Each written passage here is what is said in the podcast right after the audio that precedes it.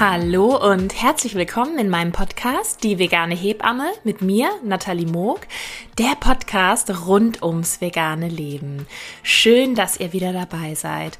Heute bin ich im Gespräch mit der veganen Ernährungsberaterin Nora Diekmeyer aus dem wunderschönen hohen Norden Deutschlands und ähm, sie hat sich spezialisiert auf vegane Schwangerschaft. Auch für mich ja natürlich als Hebamme ein absolutes Herzensthema und auch gerade mit äh, ja, Pflanzenbaby Nummer zwei in meinem Bauch. Bei unserem Gespräch war ich gerade ganz frisch schwanger und ähm, habe es natürlich noch niemandem verraten, aber es war umso schöner, dass wir über dieses Thema dann gesprochen haben und ähm, ja, ihr, erfahrt über ihren äh, Weg zum Veganismus und ähm, ihre Arbeit als vegane Ernährungsberaterin, die sich um diese so wichtige und sensible Lebensphase kümmert. Und ich kann als ähm, Frau, die schon mal eine vegane Schwangerschaft hatte, wirklich bestätigen, es ist so, so wichtig, kompetente Unterstützung an der Seite zu haben und Menschen, die sich mit dem Thema auskennen und für einen da sind. So, und jetzt geht's direkt auch schon los. Ich wünsche euch ganz viel Spaß mit dem Gespräch.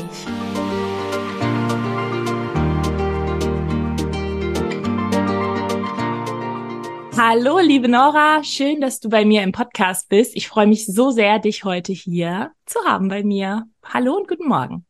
Hallo, guten Morgen. Vielen Dank für die Einladung. Ich freue mich sehr.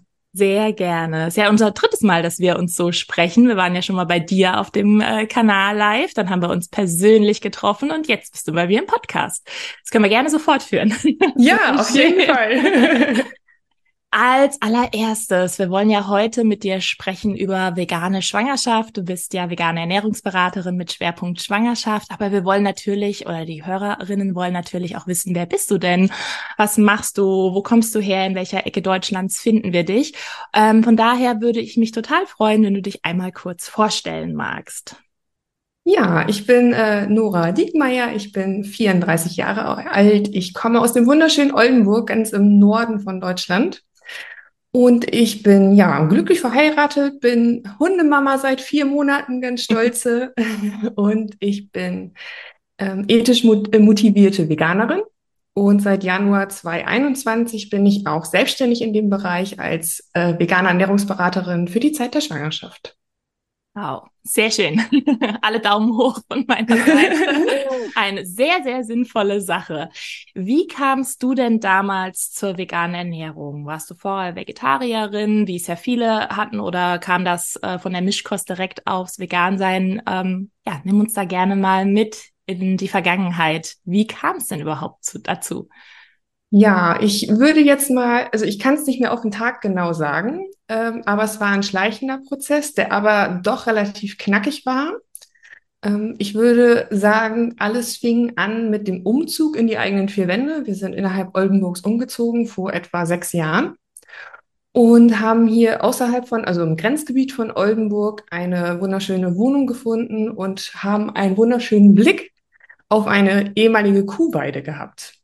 Und äh, ja, wir haben, sind im Winter eingezogen, da wussten wir noch nicht so großartig von unserem Glück, aber als denn so der Frühjahr kam, kamen auf einmal so fünf, sechs Kühe, die ähm, ja durften hier wirklich, also wir haben das so ein bisschen abgestempelt wie so ein Gnadenhof, weil wir haben bis zum Schluss nicht so richtig rausgefunden, warum es diese fünf, sechs Kühe jetzt hier gibt. Aber ähm, sie wurden ziemlich ausgemerzt hier ausgesetzt von Bauern und über das ganze Frühjahr und Sommer hinweg bis Herbst konnten die hier machen, was sie wollten. Also sie wurden auch nicht reingeholt, sondern sie haben richtig, ähm, ja, ein, wie sagt man denn bei Kühen, kein Rudel, sondern eine Herde? Eine, eine, ja, eine Herde gebildet. Das biologisch korrekte, das klingt gut. Ja, das klingt auf jeden Fall besser ja, als Kuhherde gibt's, glaube ich. Ja, wir als Hundemamas quasi ist alles. Ja, genau, wir sind äh, voll im Tunnel mit Hunde. Ja. Nee, also die haben richtig eine Herde gebildet, haben ähm, eine Leitkuh haben wir tatsächlich nachher auch ähm, rauskristallisieren können. Wir haben ihnen auch Namen gegeben. Das war natürlich das Schlimmste, was man hätte machen können und haben also das Wesen einer Kuh überhaupt erstmal vor Augen geführt bekommen. Also wir, mein Mann und ich sind beide auf dem Dorf zwar groß gewachsen, äh, groß geworden und haben Kühe immer auf der Weide stehen sehen, beziehungsweise meistens eigentlich auch im Stall. Also wir hatten auch viele Freunde, die ähm, Kuhlandschaft haben. Ähm, und ist ja bei euch im Norden eine sehr, sehr übliche Sache, ne? Da gibt es ja. einfach sehr, sehr viel. Wir sind ja hier eher im, in Wein können wir. Gut. ist im Zweifel ja. besser. Definitiv gibt's das auch sehr vegan. Aber ähm, was für coole Nachbarn auf jeden Fall. Ne? Das ist, äh, ist ja nicht so häufig, dass man wirklich dann auch äh, die nicht hinter verschlossenem Stall irgendwo dann als Nachbarn quasi hat, wie es ja manche haben, sondern wirklich, dass ihr sie beobachten konntet, bis sie sogar ja. Namen von euch bekommen haben. Ja, und das war tatsächlich auch äh, der Grund, warum man sich überhaupt mit diesen Tieren überhaupt erstmal beschäftigt mhm. hat. Also wir kannten das wirklich aus dem Stall. Sie werden gemolken, weil Kühe mhm. geben ja nun mal Milch. Mhm. Und alles war völlig normal, dass sie hinter Gittern leben oder mhm. dass sie mal kurz raus können.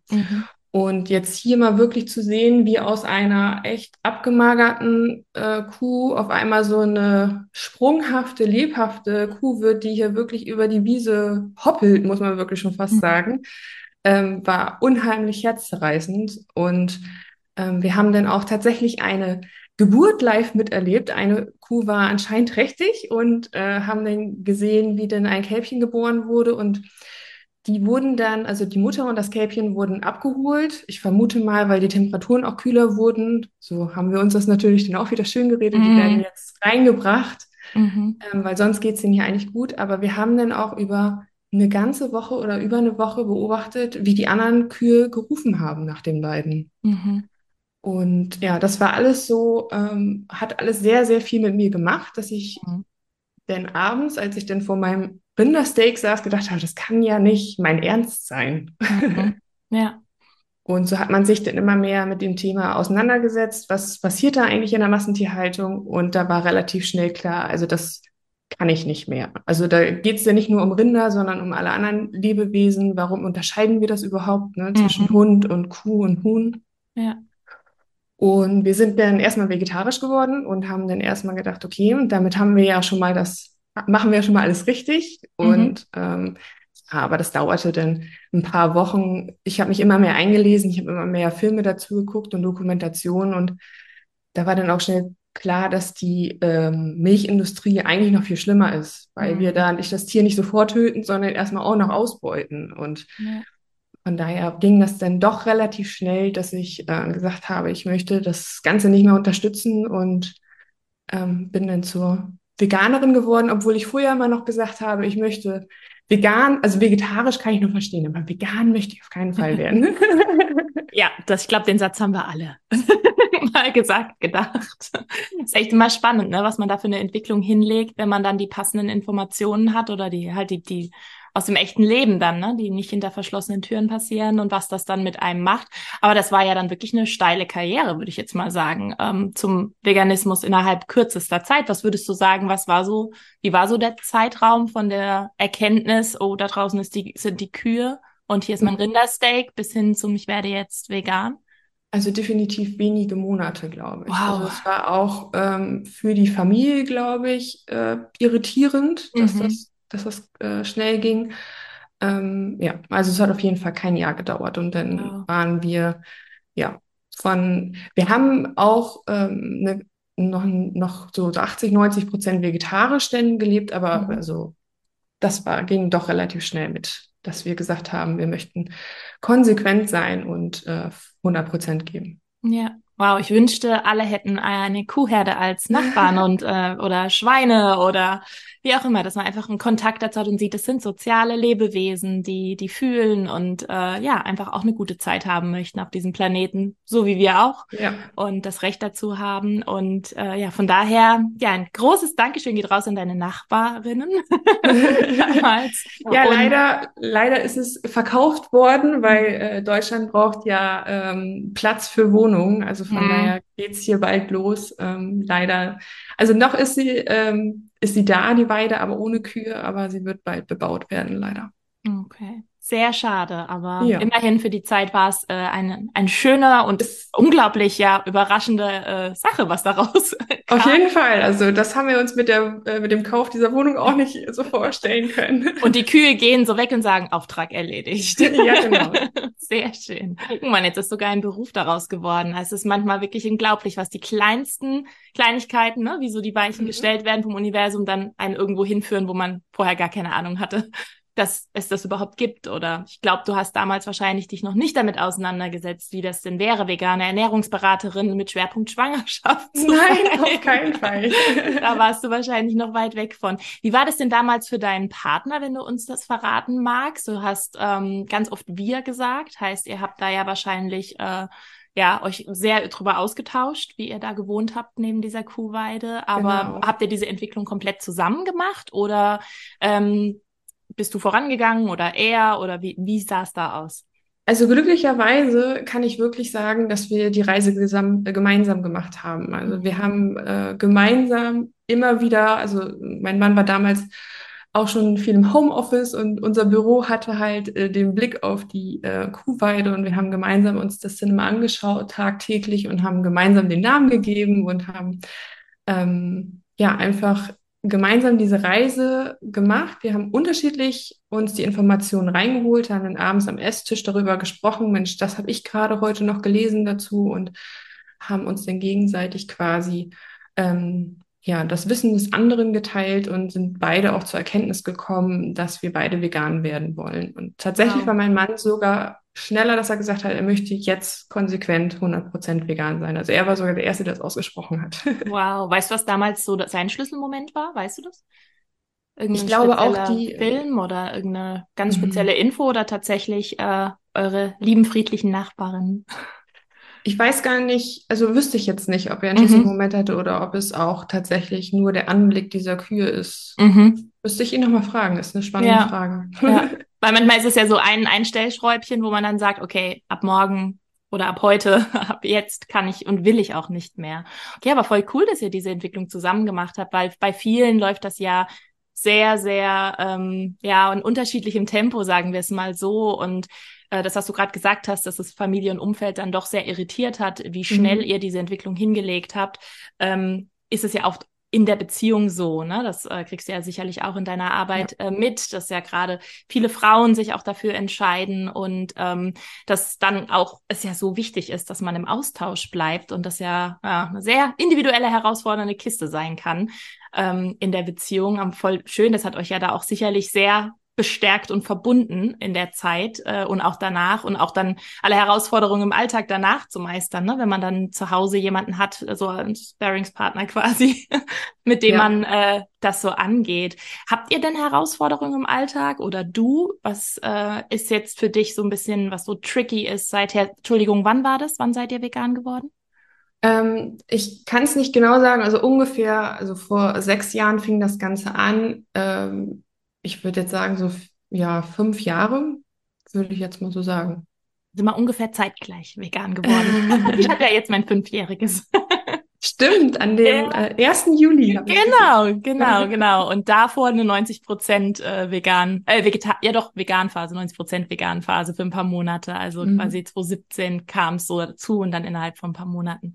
Ja, ah, sehr cool. Und ähm, habt ihr Herausforderungen, die im Alltag so auf euch gewartet haben, damals oder jetzt? Und wie geht ihr damit um?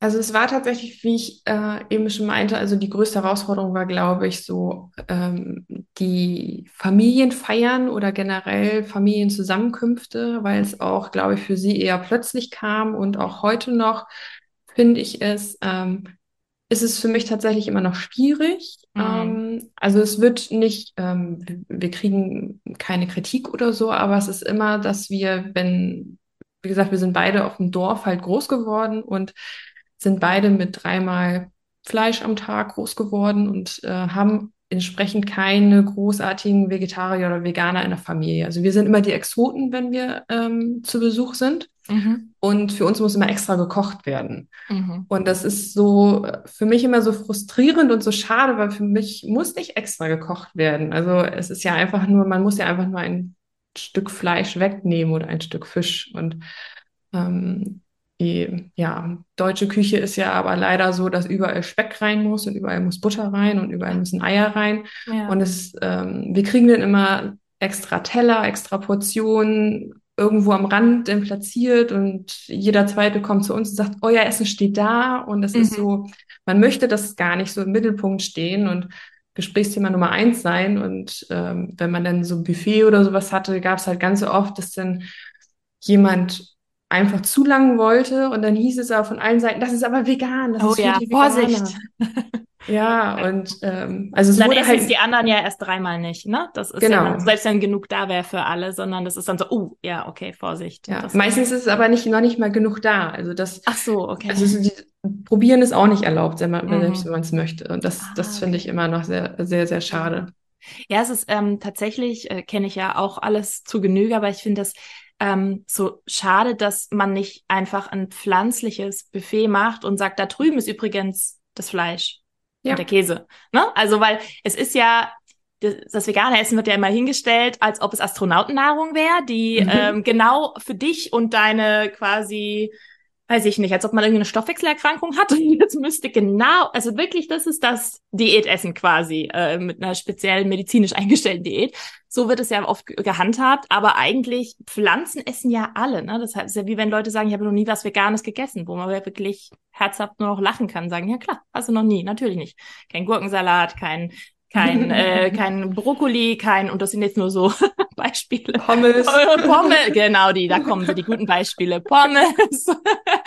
und lauter so Sachen. Und das ist halt, ähm, man sagt, eigentlich wäre es doch schön, wenn das sich dahin entwickeln würde, dass das die mhm. Grundlage wäre. Ich meine, es gibt aktuell natürlich die deutsche Küche so von der traditionellen Kultur noch nicht her, noch nicht.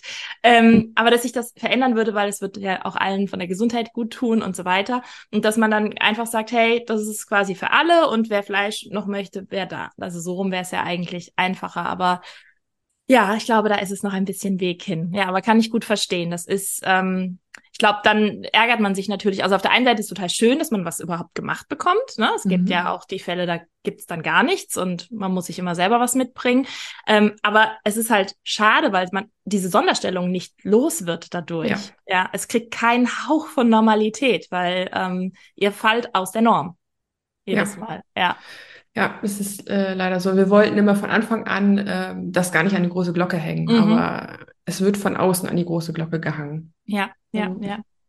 Wie man es auch manchmal ja mitbekommt, gerade auch auf Instagram ist ja da in unserer Bubble sehr viel Austausch drüber, wenn jemand einen veganen Kuchen oder so ähm, mitbringt und ähm, extra sagt, hey, wir schreiben da nicht vegan dran, weil das können ja alle essen. Mhm. Und ähm, außer irgendjemand hat noch eine Nussallergie oder so, aber das ist ja dann nochmal ein ganz anderes Thema. Ja. Und ähm, dann verrät es aber jemand beim Kuchenbuffet und zack, wird von dem Kuchen nichts gegessen. Das ist ach, so absurd. Und ähm, ja, wenn es geheim bleibt, ist auf einmal äh, ja der Kuchen auch leer. Spannend. Ja. okay, also das sind so die größten Herausforderungen. Ich meine, Familientreffen sind ja unabhängig jetzt von der Ernährung, sondern generell ja gern mal emotionsgeladene Sache. Äh, von daher, äh, ja, glaube ich, dass äh, sehr gut, dass das bei euch so ist und ähm, glaube ich, können ganz viele bestätigen, die auch vegan sich ernähren, dass das einfach ja speziell ist, besonders herausfordernd. Und sonst im Alltag ist es aber für euch easy, heißt auch unterwegs oder ähm, in Restaurants und so weiter. Ja, also das ist wirklich, äh, ja, heutzutage finde ich gar kein Problem. Also eigentlich ist es kein Problem mehr für uns. Also man äh, wundert sich teilweise, was für kleine Örtchen doch irgendwie ein veganes Angebot haben. Ja. Äh, ich weiß, du warst an der Nordsee und hast dich auch gewundert, dass es da in dem kleinen Kuhdorf. Völlig fertig. Ich war so glücklich. Ich habe mich haben uns ja danach getroffen und das war für alle Zuhörerinnen ein ähm, ja ein, ein, ein ganz normaler Nordseestrand mit einer einem riesen Essenslocation, wo man halt also ich jetzt erwarte, da gibt's dann halt Fischbrötchen und noch Pommes und keine Ahnung wahrscheinlich Currywurst oder so und die hatten unglaublich viele vegane Gerichte und die waren die waren so gut durchorganisiert. Es gab sogar Jackfruit Baguettes und Bowls und veganen Kuchen und alles. Ich war, ich wusste überhaupt nicht, wohin mit mir und ich hatte gar keinen Hunger, deswegen wusste ich gar nicht. Und dann habe ich dir danach vorgeschwärmt und gesagt, du musst dahin. Warst du seitdem dort oder noch nicht? Nee, tatsächlich da jetzt noch nicht. Mhm. Ähm, aber äh, steht auf jeden Fall noch auf meiner Liste, nachdem ja. ich, äh, nachdem du so geschwärmt hast. Kann ich auch gerne in den Show Notes hier im Podcast verlinken, wer in der no an der Nordsee ist äh, oder da wohnt oder im Urlaub da jetzt noch hingeht. Aber auf jeden Fall, da sollte man vorbeischauen. Aber völlig unerwartet, ja, so wie du sagst, ja. ganz recht. Also das ist und es ist so schön, weil wenn wir jetzt mal fünf Jahre zurückspulen, fünf bis sechs Jahre, wo das auch bei euch beging, da war das ja ganz anders. Ne? Das war äh, wahrscheinlich die ersten Restaurantbesuche waren da noch ein bisschen anders als heute, oder? Ja. Ja, da hat man, ja, wir waren ja eh noch in der Findungsphase, ne? Wir haben ja. erstmal geschaut, was bedeutet das jetzt erstmal? Was mhm. kann ich das jetzt einfach weglassen, ersatzlos, oder muss ich jetzt was anderes dazu essen? Und ähm, ja, da haben wir uns erstmal selber so ein bisschen am Struggeln gesehen, auch ist es gesundheitlich überhaupt äh, in Ordnung, das jetzt einfach äh, auf vegan umzustellen. Also wir haben ja vorher auch überhaupt keine Berührungspunkte mit Veganismus gehabt. Mhm. Ähm, und da war es tatsächlich auch erstmal eine Herausforderung, das stimmt, in Restaurants. Man hat sich noch nicht so getraut, gibt es eine Alternative zu fragen. Ne? Also das, mhm. das weiß ich noch, das war für mich schwierig, weil man wollte ja niemanden zu Last fallen. Ja. Bis heutzutage äh, bin ich weit drüber hinaus, weil ich denke mal, äh, Nachfrage bestimmt ja das Angebot und ähm, man kann das ja immer freundlich nachfragen. Ja. Da gibt's auch manchmal ähm, unnette Reaktionen drauf, aber da stehe ich dann auch drüber. Ähm, aber damals weiß ich noch, ähm, dass ich mich oft nicht getraut habe, nachzufragen, ob es eine vegane Alternative gibt. Und dann wurde halt nicht so oft auswärts gegessen. Ja. Ja, das, da kann ich mich auch noch gut dran erinnern. Ne? Man war so am sich vortasten, man wusste nicht genau, wie werden die denn überhaupt darauf reagieren. Und dann gab es auch bei mir noch ganz viele Erfahrungen, dass die Leute überhaupt nicht wussten, was vegan bedeutet und mir dann halt Fisch angeboten haben, wie ich es halt auch schon als Vegetarierin kannte. Dass ich dann, was weiß ich, die Fischtortellini gebracht bekommen habe, weil die wären ja vegetarisch. Und in vegan, also da war ich ja dann schon etwas weiter, dass ich wusste, okay, ich muss muss da mitdenken für die und wirklich dann sagen, was ich esse, was nicht und so weiter. Und ähm, das hat sich enorm entwickelt, auch wenn ich jetzt zum Beispiel in Hotels übernachte oder so. Ähm, als ich da früher zaghaft reingeschrieben habe, so in die äh, noch die persönliche Nachricht bei der Buchung, so vegane Option, dann habe ich noch so Klammer auf und erklärt, kein, kein Fisch, kein Ei, kein Honig, dies und das und so ganz freundlich, es wäre schön, wenn vielleicht eine Hafermilch und ein bisschen Sojajoghurt oder so, weil den Rest kommen wir ja immer klar mit Marmeladenbrot und äh, was weiß ich, Obstsalat und äh, Porridge. Und ähm, aber das ist heutzutage wirklich, es ist anders. Und da haben die letzten, finde ich, ja drei Jahre äh, hat Veganismus ja so einen Raketenstart hingelegt in der ja. äh, Gesellschaft und es macht wieder sehr, sehr viel Spaß, essen zu gehen.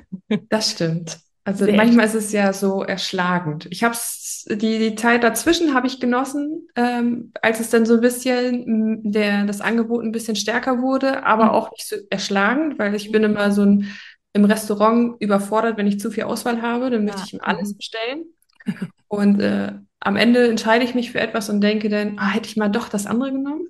Macht ihr das auch so, dass ihr unterschiedliche Gerichte bestellt, damit man mal probieren kann? Das ist so der Lifehack. Ja. oder dass man danach nicht denkt, oh nein, ich hätte das gerne. Aber ja, gerade wenn die Auswahl immer größer wird oder jetzt auch in veganen ja. Restaurants, ich bin immer so überfordert, ich bin so glücklich und gleichzeitig mhm. denke ich nur, okay, wir sind jetzt nur heute einmal hier in dieser Stadt, in diesem Restaurant.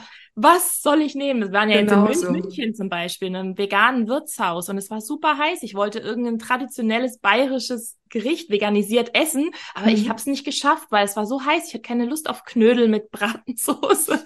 Und aber ich habe danach noch gedacht, Mann, jetzt hätte ich es vielleicht doch probieren sollen, weil äh, das, ich war jetzt ja nur einmal da. Ich meine, ich muss halt dann irgendwann nochmal dahin, aber ähm, also das, was ich hatte, war auch fantastisch. Aber das war wirklich, äh, ich wusste gar nicht, wohin mit mir, weil die, die Speisekarte so toll und groß war. Ja, kann ich ja. verstehen. Ach schön. Ja, äh, super, Nora. Dankeschön, dass du uns da mal äh, ja ein bisschen was von erzählt hast. Da hat ja jeder wirklich so eine ganz, ganz persönliche Reise. Und bei euch ging das ja rucki zucki. Also ja, Tiere verändern das Leben. Das ist ja, schön. wirklich. Das haben sie gut gemacht, die Kühe. wirklich, wirklich sehr gut. Ähm, wie kamst du denn dann überhaupt dazu, vegane Ernährungsberaterin zu werden? Also ich gehe mal davon aus, das fing ja nach deiner Entscheidung an, dann dich vegan zu ernähren. Ähm, du hast aber vorhin auch gesagt, du hattest nichts mit, mit Ernährung oder Ernährungswissenschaften oder so damals zu tun. Was hast du denn damals beruflich gemacht? Ich habe damals, also ich habe ganz klassisch, klassisch studiert BWL. Damit kann man ja erstmal nichts falsch machen. Hab auch noch einen Master hinterher gemacht und habe dann im Marketing angefangen zu arbeiten in einem kleinen Startup-Unternehmen hier in Oldenburg. Habe da tatsächlich auch sieben Jahre ähm, ja, als Angestellte äh, gearbeitet, als Marketingmanagerin und habe dann aber immer mehr gemerkt, ähm, ich möchte noch was Neues ausprobieren. So das Richtige ist es nicht. Und ähm, dadurch, dass ich halt parallel diese Erfahrung hier zu Hause gesammelt habe mit den Kühen und ich vegetarisch wurde, auch wenn das alles irgendwie so äh, sehr schnell ging, ähm, habe ich irgendwie gemerkt, ähm, da wartet noch irgendwas anderes auf mich und mein, mein Gedanke war ja auch, als ich Veganerin wurde, ist das überhaupt gesund? Also ich kann, das kann ja noch so löblich sein, jetzt auf Tiere zu verzichten und ähm, kann nachher irgendeinen Preis dafür gewinnen, dass ich so äh, so lieb gegenüber Tieren bin, aber wenn das nachher auf meine Gesundheit schlägt, habe ich ja auch nichts äh, davon. Und mhm. wir haben ja auch nichts ich, anderes beigebracht bekommen. Ne? Wir haben ja eine ja. Ernährungsweise äh, beigebracht oder sind groß geworden mit einer Ernährungsweise, wo es völlig normal dazugehört und ja keiner irgendwie sagt, nee, aber also Plan B geht auch und das wäre noch Plan C oder so, ne? Sondern es mhm. ist ja, man, also man weiß ja nicht, äh, was davon brauchen wir denn jetzt wirklich und was nicht, ne? Genau, also das Wissen fehlte mir halt komplett. Und dann habe ich mich ähm, dahingehend dann weitergebildet. Also ich habe dann einfach für mich ein Ernährungsberater äh, ja, Fernstudium gemacht, einen ganz klassischen, mischköstlichen. Mhm. Äh, obwohl ich da schon Vegetarierin war. Und habe dann leider feststellen müssen, dass in diesen ganzen Unterlagen ähm, überhaupt, also vegetarisches Essen war so eine Diät und stand unter Diäten so ein Unterkapitel. Und Veganismus war dann nur eben kurz die Definition. Übrigens, das ist vegetarisch nur noch ohne das und das und das. Und das war's. Oh. Und das, da war ich so von enttäuscht von, mhm. diesen, äh, von diesem Fernstudium, dass ich, also ich habe es durchgezogen. Also das, das äh, ist irgendwie schon immer so meins gewesen. Wenn ich irgendwas angefangen habe, ziehe ich es durch. Mhm. Hab dann aber parallel schon geschaut, okay, wo kann ich mich äh, noch weiterbilden, spezifisch was Veganismus auch angeht. Und dann bin ich über die Economy gestolpert. Ähm, die, das ist ja auch eine Fernhochschule, die nur den veganen Ernährungsberater ähm, die Weiterbildung anbietet. Und dadurch, dass ich ja meinen omnivoren ähm, Teil schon hinter mir hatte, haben die mir das auch angerechnet und dann haben die ja für Fachkräfte eine Weiterbildung für die vegane Schiene. Und das habe ich dann äh, noch gemacht, auch alles erstmal nur für mich und habe dann erstmal beruhigend erstmal feststellen können, okay, das ist gesund. Das ist sogar, wenn man es richtig und vollwertig macht, sogar gesünder als die normale Mischkost, die man da draußen kennt, die ich mhm. die ganzen letzten 30 Jahre zu mir genommen habe. Mhm. Ähm, und das hat mich wahnsinnig beruhigt, dieses Wissen. Und ich habe dann, ähm, weil, wie gesagt, mein Job mich nicht mehr so richtig ausgefüllt hat, nicht mehr richtig happy gemacht hat, gedacht, und auf der anderen Seite dieses Thema Ernährung mich nicht mehr losgelassen hat und ich das so spannend fand und ich alles aufgesogen habe, was ich darüber gefunden habe, habe ich gedacht, vielleicht kann man das irgendwie miteinander verbinden. Und habe dann erst ein halbes Jahr das parallel laufen lassen. Also ich habe mich, hab meine Stunden reduziert mit meinem Hauptjob und habe dann ja erstmal alles aufgebaut, Webseite, die ersten Gespräche geführt und ähm, ja, was man alles so erstmal machen muss, um so an den Start zu gehen. Und nach einem halben Jahr habe ich dann gesagt, okay, ich setze jetzt alles auf eine Karte und kündige meine Festeinstellung und äh, werde jetzt äh, vegane Ernährungsberaterin. Ja. Das war ein mutiger, toller Schritt. Ja, wirklich. ja. Weiß ich auch nicht. Äh, hat damals irgendwie alles Sinn ergeben, aber so rückblickend denke ich auch so, puh, das war äh, ganz schön mutig. ja, solche Momente braucht es einfach im Leben, weil sonst kommt man ja auch meistens nicht von der Stelle, wo man ist. Ne? Also wenn man irgendwo anders hin möchte und es hat sich anscheinend alles richtig angefühlt, äh, dass du das auch unbedingt machen wolltest. Ja. Ich finde auch, wenn man sich für ein Thema so interessiert, auch sehr, sehr persönlich, dann saugt man die Informationen auch ganz anders auf. Dann will man das Leben auch in allen Bereichen und voll schön, dass du dann einen Beruf daraus gemacht hast. Und wie kam es denn dann zum Schwerpunkt Schwangerschaft? Ähm, ja, ich habe einfach, also ich habe klassisch angefangen, Ernährungsberatung erstmal für jedermann anzubieten. Ähm, ich habe auch sogar Mischköstler beraten, habe ihnen aber von Anfang an gesagt, bei mir kriegst du nur vegane ähm, Empfehlungen. Mhm. Und es wurde auch äh, gut angenommen und so, also da gab es überhaupt keine Kritik oder so, sondern das wusste man. Die waren ähm, da offen für tatsächlich, die ja. äh, Menschen, die das, okay, cool. Ja, weil sie von Anfang an halt wussten, ich bin vegane Ernährungsberaterin, ich äh, berate aber auch Mischköstlerinnen. Ähm, von mir kriegen sie aber jetzt nicht die Empfehlung, wie viel Milch sie trinken sollen am Tag, sondern was man stattdessen vegan halt zu sich nehmen sollte. Ja. Und habe dann aber ähm, irgendwann festgestellt, dass die Klienten ausbleiben. Mhm. Und dann habe ich, ähm, bin ich auch natürlich so ein bisschen skeptisch geworden, woran kann es liegen? Und habe aber schnell festgestellt, okay, ich, also ich komme ja aus dem Marketing und eigentlich war es logisch, ich habe alle angesprochen, mhm. weil ich wollte ja zu niemandem Nein sagen. Ich wollte jedem sagen, wie toll vegan ist und wie lecker vegan ist. Mhm. Und letztendlich habe ich niemanden dadurch angesprochen. Mhm. Also der klassische Marketing-Anfehler habe ich selber begangen. Tja, andere Perspektive. Und ich hatte ne? dann auch noch parallel. ja, wirklich. Ich hatte dann auch mir noch Unterstützung geholt bei Sina Spiegelberg. Ähm, die ein oder andere Veganerin wird sie wahrscheinlich auch kennen durch ihre ganzen Koch- ja, und Backbücher, die sie gemacht hat. Aber sie macht auch ähm, eine, ja, ein tolles Coaching im Businessbereich für Businessfrauen. Und ähm, weil Kann ich auch gerne ich wusste, alles verlinken, wer das interessiert, verlinke ich das auch alles gerne. Äh, also nicht nur ja. ihre Leckereien, sondern auch die, äh, das Coaching. Genau, und sie hat mir quasi ähm, ja auch nochmal bestätigt, ich brauche unbedingt eine Nische und ich, mir war von Anfang an eigentlich klar, es, also irgendwas hat in mir gesagt, Schwangerschaft.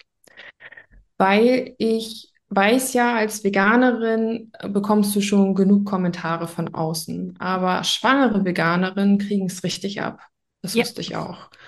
Und ich dachte mir, wenn ich jemanden unterstützen möchte, dann in erster Linie auf jeden Fall diese Frauen, weil die, die, ich finde, ich sage immer, ihr großartigen Frauen da draußen, und ich meine das auch wirklich so, weil in dieser ganz sensiblen, hochemotionalen Phase denn zu seinen Werten zu stehen und ähm, sich nicht von außen beeinflussen zu lassen und doch einzuknicken, sage mhm. ich jetzt mal, ähm, das ist schon ganz, ganz mutig und, und ganz toll. Und diesen Frauen möchte ich einfach den Rücken stärken und sagen, es ist alles richtig, was du machst. Und ich zeige dir, ich gebe dir das Wissen und äh, die nötige Stärke an die Hand, auch weiterzumachen.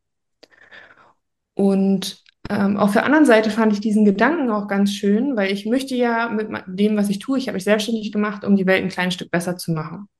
Und ich fand diese Vorstellung so schön, damit ganz vorne anzufangen, also beim ersten Herzschlag, also schon ja den, den Veganismus quasi durch die Plazenta in das Baby ranzutragen und der nächsten Generation schon mitzugeben, es ist möglich, weil also ich bin nicht so aufgewachsen, dass, also für mich stand äh, als Kind stand immer fest, äh, zu einer Mahlzeit gehört ein Stück Fleisch. Und ich habe das nie in Frage gestellt und ähm, ich fand diesen Gedanken ganz schön, der nächsten Generation eben diese Wahl zu lassen. Also ich bin kein Fan davon, Kindern irgendwas aufzuzwingen, weil das funktioniert sowieso nicht. Aber sie sollen wenigstens das Wissen haben, was sie da essen und selber entscheiden können. Und ich fand diesen, diesen Gedanken so schön, das ab dem ersten Herzschlag zu unterstützen. das finde ich ist, äh, ja, ja, das, das ist so, edelste Motiv sowieso. sehr, sehr schön hast du das gesagt. Und ich, äh, ja, finde ich das ganz rührend. Ich hatte ja selber eine vegane Schwangerschaft und äh, ich kann das sehr gut nachfühlen. Man ist einfach in einer anderen emotionalen Situation und man kriegt ja sowieso schon ähm, einen Haufen Sorgen von von ganz innen quasi von ganz alleine mit, um weil das einfach zum Mama sein dazugehört. Und ähm, wenn dann einfach ja auch teilweise sehr unprofessionelle, sehr unqualifizierte Meinungen von außen an einen herangetragen werden, die ihre Meinung einfach aus irgendwelchen Schlagzeilen von irgendwelchen Zeitungen haben, ähm, kann das einen trotzdem völlig fertig machen, auch wenn man es eigentlich dann besser weiß. Aber dann ist es, es ist umso wichtiger, dass man sich eine Unterstützung holt. Und sage ich ja auch immer, ähm, in einer veganen Schwangerschaft auf jeden Fall in Austausch sein mit einer veganen Ernährungsberaterin, dass man einfach ganz individuell seine Werte im Blick hat, was man supplementieren soll und so weiter. Und aber auch halt ein Ort, ähm, den man mit dem man sich darüber austauschen kann. Jemand, der sich damit auskennt, der das vielleicht auch nicht zum ersten Mal hört, dass man sich Sorgen macht, obwohl man denkt, ja, das müsste gehen, dass man es vielleicht doch in Frage stellt, weil man so verunsichert wurde oder oder. Von daher ganz, ganz äh, großes Kompliment und danke, dass du diese Arbeit machst, weil es ist wirklich eine ganz wichtige Zielgruppe, die du da ansprichst und die mir ja auch sehr, sehr am Herzen liegt. Und es ist ähm, ja, du gestaltest die Zukunft so mit äh, für diesen Planeten. Und das finde ich auch was ganz, hm. ja, das Beste überhaupt, was wir machen können, ne? Die, was wir unseren Kindern mitgeben. Und was ja auch immer gesagt wird, ne, man den Kindern irgendwas aufzwingen, alle Eltern prägen das Essverhalten ihrer Kinder, egal in welchem Land, in welcher Kultur, in, in welcher Ernährungsform. Von daher ähm, ist es ja umso wichtiger, dass die Eltern, die dann neue Wege gehen, zum Beispiel mit der veganen Ernährung, dass die dann auch die richtigen Informationen an der Hand haben, wie sie das vollwertig auch für die Kinder dann umsetzen können, vom ersten Herzschlag, wie du so schön gesagt hast. Ja. Sehr schön, wunderbar. Ach, das ist äh, ja richtig, richtig toll. Wenn jetzt eine Frau noch nicht schwanger ist, eine Veganerin möchte schwanger werden, was empfiehlst du denn in der Zeit des Kinderwunsches? Gehen wir jetzt mal von einer geplanten Schwangerschaft aus, und nicht von Kindern, die sich reinmogeln. Äh, da kommen wir ja dann quasi gleich dazu, weil davon gibt's ja auch genug.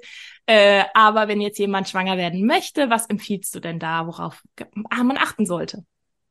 Also, falls noch nicht geschehen, sowieso in dieser veganen Reise von sich selber sollte man sich spätestens dann mit dem Thema Ernährung wirklich mal befassen. Ähm, also, ich finde, als erwachsene Person kann man ja vegan essen, wie man möchte. Also, es gibt da ja auch die Pudding-Veganer. Ich weiß nicht, ob du den Begriff kennst. Ja, also, ja, ja, ja. Okay.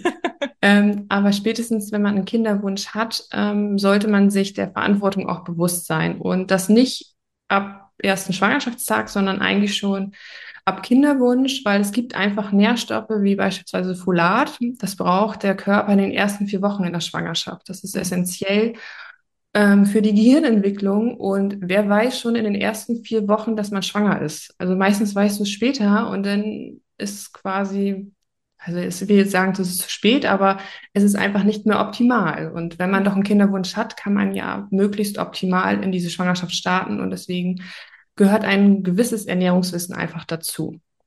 Und ich würde definitiv auch raten, den Versorgungsstatus einmal äh, überprüfen zu lassen, also Nährstoffversorgung.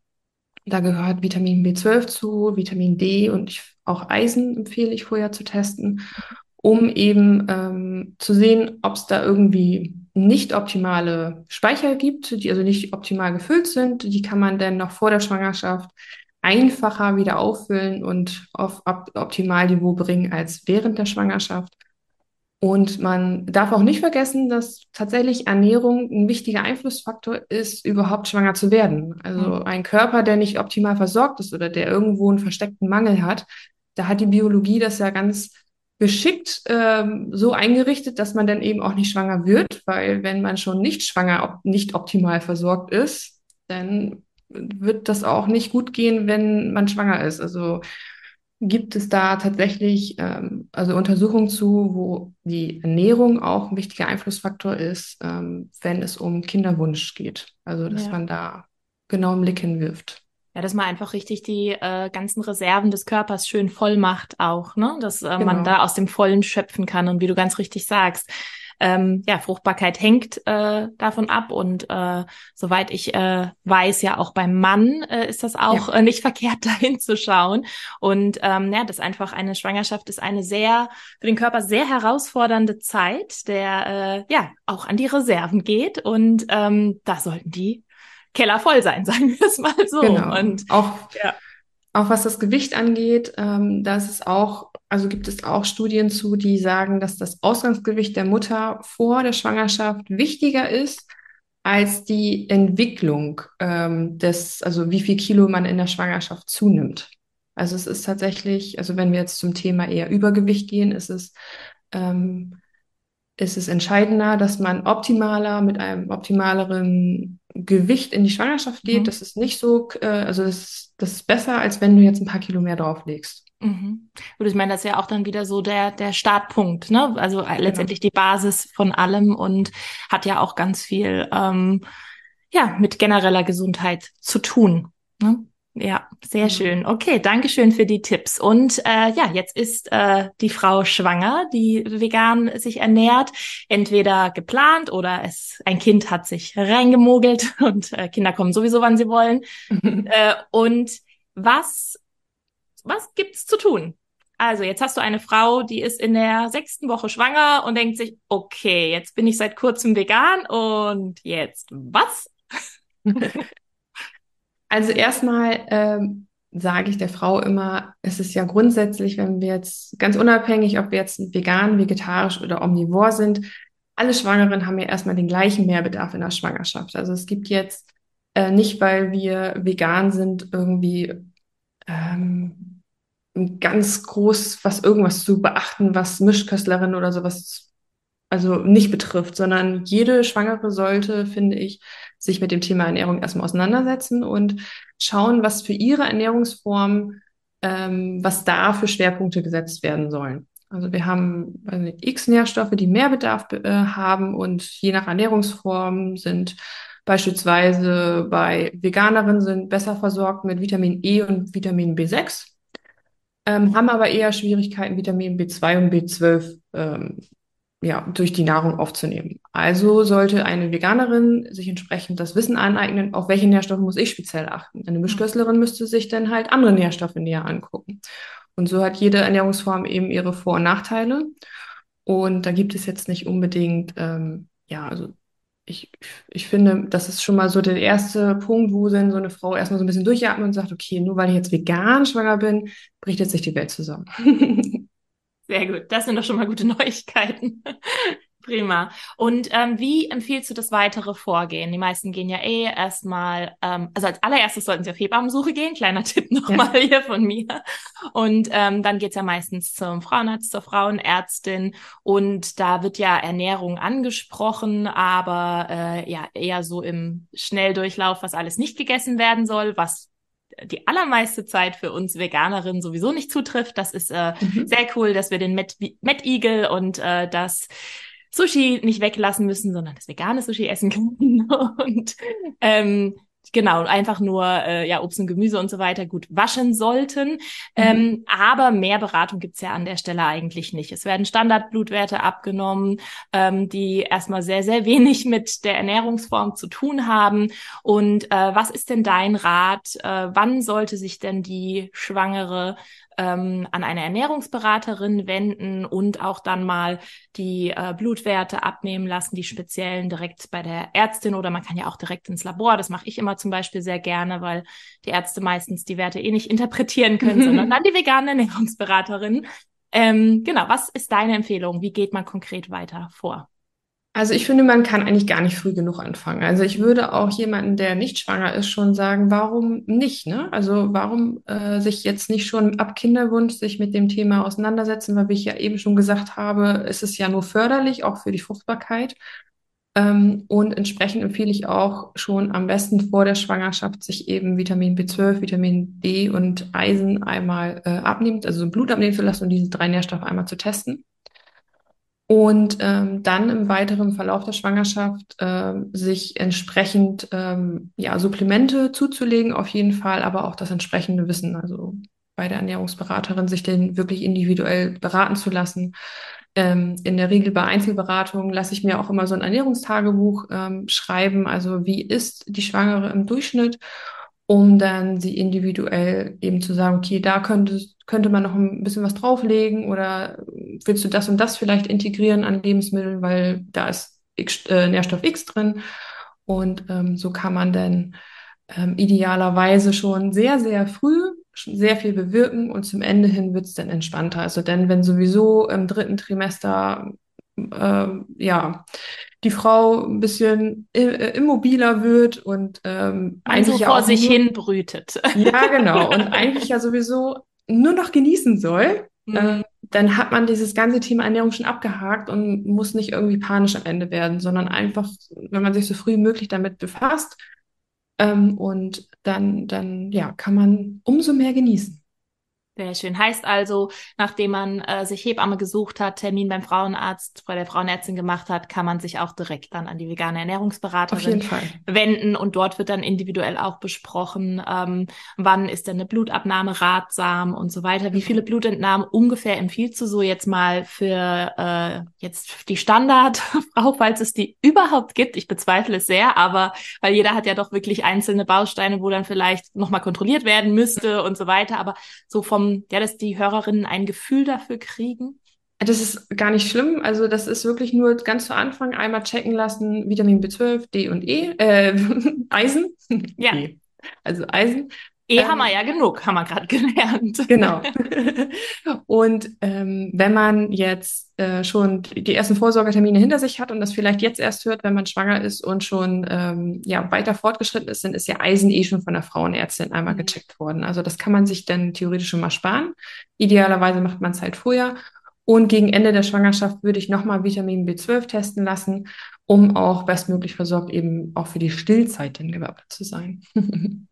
Okay, also gar nicht so wild, kein äh, häufiges Pieksen, also da piekst die Frauenärztin definitiv häufiger. Und genau. man kann es ja auch wirklich dort absprechen, wenn das jemand ist, den man da hat, mit dem man reden kann, ähm, mhm. dass das vielleicht einfach im gleichen Zug abgenommen wird. Und das ist natürlich eine Selbstzahlerleistung in den aller, allermeisten Fällen, ja. aber ähm, kommt auch ein bisschen auf die Krankenkasse an. Es gibt ja auch eine sehr veganfreundliche Krankenkasse. Und ähm, ja, also sehr schön. Vielen, vielen Dank. Ähm, genau. Wie würdest du denn sagen, sollte eine Frau oder was kann eine Frau machen, wenn jetzt der Termin bei der Frauenärztin ansteht? Sagen, dass man sich vegan ernährt oder nicht? Ja, das ist auch eine Frage, die bekomme ich tatsächlich öfters. Mhm. Ähm, es ist super individuell vom Typ der Klientin abhängig, finde ich. Also ich hatte ähm, schon Frauen bei mir, die haben gesagt, nö, das geht sie gar nichts an, so ungefähr. Wenn ich Fragen habe zur Ernährung, gehe ich entweder äh, zur Ernährungsberatung, also zu mir oder zur Hebamme. Und die waren da völlig fein mit. Die haben das Thema gar nicht angesprochen. Ähm, es gibt aber auch Frauen, die sprechen das an und die äh, lässt auch die Kritik denn kalt. Das sind eher die wenigen, ne? also die dann so völlig sagen, ja, okay, lass sie mal reden, ne? aber ich weiß schon, was ich tue. Die überwiegende Mehrzahl ist tatsächlich, dass sie ähm, natürlich sehr sensibel darauf reagieren, wenn denn eine Frauenärztin sehr kritisch dem gegenüber ist. Also ich habe es selber auch äh, erfahren, dass meine erste Frauenärztin, die ich hatte, äh, einen Monolog an ähm, ja an Mythen und Vorurteilen alles Mögliche aus der Schublade geholt hat. Also sie wusste nicht, was ich beruflich mache, sonst hätte sie sich vielleicht zurückgehalten, vielleicht aber auch nicht. War spannend für dich auch mal zu erfahren, ne? ja. ja.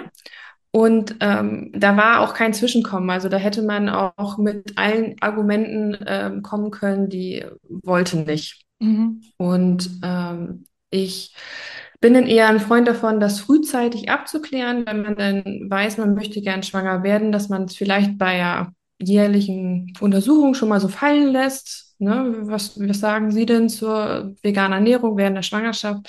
Um so ein bisschen zu fühlen, kann ich mit äh, der mit dem Arzt oder mit der Ärztin auch die nächsten neun Monate verbringen oder nicht. Mhm. Und so hat man auch die Chance, kurzfristig auch eben Wechsel hinzulegen, wenn das nicht passt. Ja.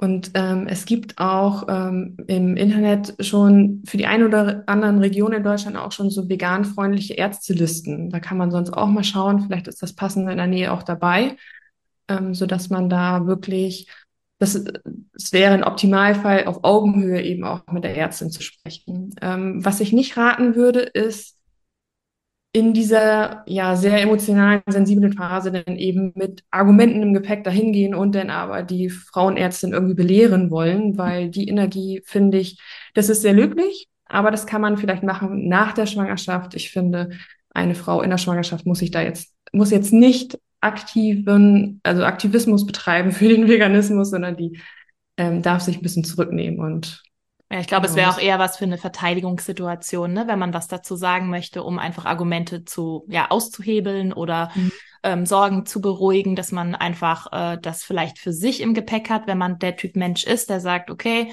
ähm, ich ich werde dann kontern, weil es gibt ja halt, wie du sagst, ein paar wenige, die sagen, ich bin so Teflon, ne? Das geht alles an mir runter, aber die meisten sind es ja dann doch nicht. Und ähm, ja, Also von daher Dankeschön für deine Tipps. Das ist auf jeden Fall sehr, sehr wertvoll, das vielleicht auch einfach wirklich in der Zeit des Kinderwunsches ähm, anzusprechen, genau. damit das schon mal durch ist und dann kommt es vielleicht bei der äh, ja, Ernährungsberatung äh, bei, von ärztlicher Seite vielleicht noch mal kurz hoch und ja. dann ist auch tatsächlich gut. Okay, weil es ist ja nicht ihre und ein Fachqualifikation. Ist ja auch, ist auch Genau, das darf man nicht vergessen. Auch bei Hausärzten darf man das immer nicht vergessen, dass es äh, nicht deren Schwerpunkt ist. Ähm, und ich finde, man darf auch innerhalb der Schwangerschaft wechseln. Also das ist auch alles in Ordnung. Ähm, da muss man jetzt nicht, wenn man das jetzt hört und man ist drin und sagt, okay, ich habe gerade diese Situation, auch dann darf man, finde ich, sich noch jemand anders ähm, ja, suchen. Ja, wenn nicht da, wann dann, ne? Also das ist ja, ja. Äh, sehr, sehr wichtig, sich da gut aufgehoben zu fühlen und nicht jedes Mal irgendwie in den Kritikhagel zu kommen. Genau. Ähm, ja, okay, cool. Dankeschön. Ähm, wir hatten es ja jetzt schon über so die Blutwerte. Ähm, du hast äh, eine konkrete, hast du eine konkrete Supplementempfehlung? Würdest du zu einem Multipräparat oder zu Einzelsupplementen empfehlen oder ist das wirklich von Schwangere zu Schwangere unterschiedlich, was in der Schwangerschaft eingenommen werden sollte? Also grundsätzlich habe ich es natürlich immer gerne, dass wir, dass ich anhand des Versorgungsstatus eben eine ähm, individuelle Empfehlung gebe. Ähm, aber es kann, also wenn man jetzt von einer gesunden Frau ausgeht, also einer Veganerin, die schon Bescheid weiß, die ähm, ja gut dasteht und ihre Speicher sind voll, würde ich definitiv sagen, ein Multinährstoff ist da die beste Wahl. Also der sollte Vitamin D haben, Vitamin B12, äh, Folsäure, Jod und Selen. So, das sind so immer so die Basics. Ähm, ich würde definitiv ein DHA-Öl oder auch Kapseln empfehlen. Also es ist eine Omega-3-Fettsäure, die sehr, sehr wichtig ist, auch für die Gehirnentwicklung des Kindes. Und ähm, auch sicherheitshalber Cholin, weil ähm, da die Datenlage, sie, die Datenlage ist noch sehr, sehr dünn zu diesem Nährstoff, aber sie tendenziell bin ich dann eher jemand, der auf äh, Nummer sicher geht und sagt, solange wir nicht mehr über diesen Nährstoff wissen, wir wissen halt nur, dass er in der Schwangerschaft eben vermehrt, ähm, ja, dass die Frau mehr davon bedarf. Mhm. Und wir wissen eben nicht, wie viel unser Körper imstande ist, auch wirklich selbst zu produzieren. Und es ist in pflanzlichen Lebensmitteln eben nur begrenzt drinne. Von daher würde ich hier aktuell nach aktueller Studienlage auch sagen, auch da würde ein äh, Supplement Sinn machen. Genau. Ich habe jetzt auch so äh, gerade entdeckt, dass Femibion sagte ja bestimmt auch was. Ähm, mhm. Soweit ich weiß, ist das, glaube ich, nicht vegan. Ähm, aber das ist ja auch so ein ähm, Multipräparat, äh, das gerne mal gegeben wird. Und ich habe jetzt gerade ganz frisch entdeckt, vielleicht haben sie es auch schon ein bisschen länger, dass sie auch Cholin drin haben, tatsächlich. Ah.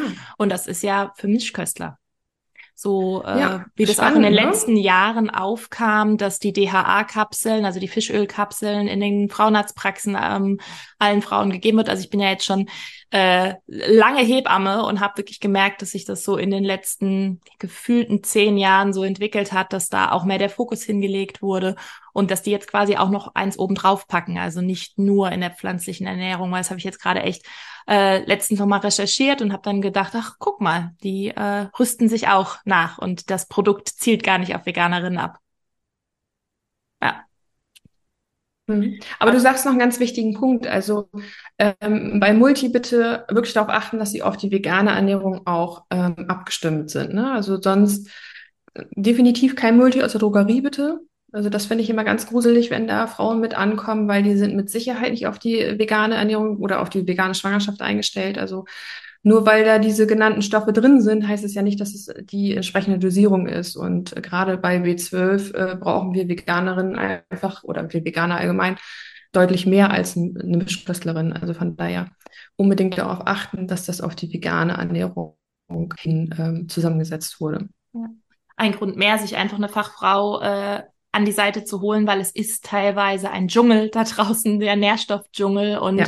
ähm, wie manche Werte abgenommen werden und wann und wo und so weiter, dass man einfach jemanden hat, der sagt, komm, ich nehme dich, was das Thema angeht, an die Hand und wir gucken, dass wir das für dich passgenau machen. Also ähm, ja, rate ich auch sonst immer, auch wenn ich nicht im Gespräch mit veganen Ernährungsberaterinnen bin, aber in diesem, in diesem Moment hier Werbungsflagge, äh, Herzensempfehlung geht raus, aber es ist, es ist einfach so wichtig. Und ähm, ich war ja selber auch schon in der Situation und habe mir auch Rat geholt, weil man irgendwann den ganzen Wald vor lauter Bäumen nicht mehr sieht, weil man halt auch einfach selbst betroffen ist. Und ähm, ja, wie du das gerade auch in anderer beruflicher Hinsicht mit Marketing gemeint hast, man ist einfach in einer anderen Perspektive. Und ja. ähm, auch wenn man sich vielleicht zum Beispiel sehr gut auskennt, dass man einfach nochmal jemanden reinholt, der da aus der Vogelperspektive draufschaut und sagt, ja, aber da, also ich habe zum Beispiel damals, habe ich anfangs ähm, Jod völlig überdosiert, weil ich ähm, das noch zusätzlich in einem Präparat drin hatte, von dem ich gar nicht genau wusste, dass das da drin ist. Ich habe das Präparat wegen was anderem genommen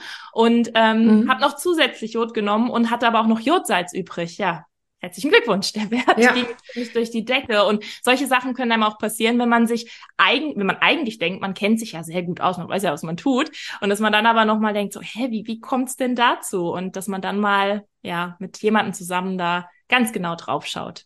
Ja, das hat man tatsächlich, äh, habe ich auch schon öfters gehabt, dass man dann einen, einen Mangel auf einmal feststellt während der Schwangerschaft und dann äh, fleißig einen vermeintlich anderen Monopräparat zu sich nimmt und dann aber feststellt, oh, es ist doch ein Multi. Mhm. Und da sind ja irgendwie doch dann dieselben drinne, die ich doch sowieso schon täglich zu mir nehme. Und ähm, von daher, also man meint es ja nur gut, aber ähm, definitiv äh, freue ich mich natürlich, dass du auch unabhängig von diesem Podcast das empfiehlst, da sich entsprechend immer, äh, immer. zu holen.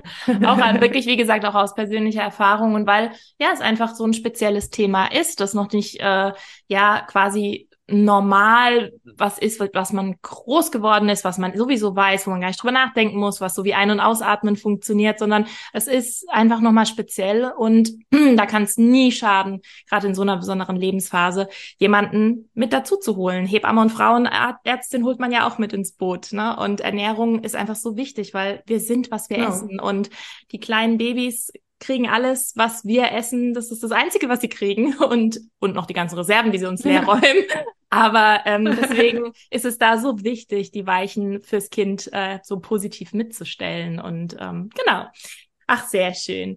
Ähm, gibt es noch eine Empfehlung äh, von dir, wenn jetzt eine Frau zum Beispiel ganz arg von Schwangerschaftsübelkeit äh, geplagt ist? Also das kenne ich ja aus meiner Arbeit und auch aus persönlicher Erfahrung. Was ein Spaß, sage ich dir, es war schön. Ähm, aber wirklich, es gibt ja Frauen, die haben eine Schwangerschaftsübelkeit und können dann trotzdem einigermaßen, bis auf einige Sachen, die sie weglassen müssen, weil es einfach nicht zu ihnen geht, normal essen. Dann gibt's natürlich noch ähm, die vermehrte äh, Schwangerschaftsübelkeit, wo wirklich die Frauen sich, ähm, ja, entschuldige für das Wort, aber durch den Tag brechen. Und mhm. ähm, ich kenne das wirklich von meinen äh, Patientinnen damals und auch heute, dass man wirklich dass die sich so Sorgen machen, dass das Baby äh, versorgt ist. Und natürlich bin ich auch als Hebamme da immer sehr beruhigend, dass das Kind sich das schon nimmt, was es braucht. Aber mhm. jetzt mal speziell bei Veganerinnen, die dann auch nochmal tendenziell sich sowieso nochmal mehr informieren, mehr Sorgen machen und so weiter. Hast du irgendwelche Tipps, ähm, die du gerne gibst gegen Schwangerschaftsübelkeit oder was man in der Situation, äh, ja, wie kann man, wie kommt man da gut durch, ohne völlig verrückt zu werden vor Sorge? Ja, also grundsätzlich ähm, finde ich auch da hilft erstmal, man ist ja definitiv nicht alleine. Also du hast es ja auch schon gesagt. Ich glaube, so 70, 80 Prozent aller Schwangeren sind irgendwie davon betroffen. Mal, also manche stärker, manche nicht so stark. Und ich glaube, zu knapp 90 Prozent geht das ja auch wieder nach dem ersten Trimester. Wenn man das überstanden hat, ähm, geht es ja auch wieder bergauf. Und wenn man dann eben so vorbildlich war und seine Nährstoffspeicher aufgefüllt hat, dann kriegt der Körper das auch super gut hin. Also der kann dann die ersten Wochen ähm, das Baby und auch äh, die, die Frau gut versorgen. Also immer mit der Voraussetzung eben, dass man nicht schon mit einem Mangel gestartet ist. Aber wenn die Speicher voll sind, dann ähm, darf man sich da, also muss man da sich auf jeden Fall keine großen Sorgen machen. Das ähm, hat die Evolution die letzten Jahrhunderte hingekriegt. Das hat mit eingerechnet. genau, das hat sie definitiv mit eingerechnet. Ja, sonst wäre es ja auch richtig ähm, gemacht. Wenn es denn soweit ist, sollte. ja. Und um die Übelkeit so ein bisschen zu lindern, ähm, ich finde, da hilft immer, also es, gerade dieses Schwangerschaftsübelkeitsthema ist, ist so individuell, also man muss da wirklich ganz genau auf seinen Körper hören und so, so ein Gespür dafür entwickeln, was genau beispielsweise löst Übelkeit überhaupt aus? Meistens sind irgendwelche Gerüche, das ist wirklich von Frau zu Frau ganz unterschiedlich. Ähm, gibt es Tageszeiten vielleicht, an denen es ähm, besser ist oder wo es ganz schlimm ist, ähm, wo an Essen gar nicht zu denken ist, dann ist das auch okay. Aber wenn man, manchmal hat man oder meistens hat man so, ähm, stellt man dann fest, dass es so ein Fenster gibt, wo, wo es vielleicht doch möglich ist, wenigstens so einen Vollkornkeks oder sowas mal zu versuchen. Mhm. Ähm, gibt es bestimmte Lebensmittel, die gar nicht gehen? Denn zwingen dich auch nicht dazu, diese zu essen und seien die noch so nährstoffreich. Stichwort Algen. vielleicht gibt es Vielleicht gibt es andere Nährstoff, äh, andere Lebensmittel, die gerade einfach besser funktionieren. Und damit mhm. du ein bisschen was im Magen hast, dann, dann greif eher darauf zurück. Also wenn es nicht das Vollkorntoast ist, sondern vielleicht nur die, das Weißmehltoast, dann isst du jetzt erstmal nur das Weißmehltoast. Und ähm, ja, also in der Regel, also so, das war meine äh, Erfahrung, ist meistens warmes Essen wird besser vertragen und angenommen als kaltes Essen. Also mehr so eher so ein warmes Porridge statt so irgendwie so ein kaltes Müsli außer, äh, aus dem Kühlschrank.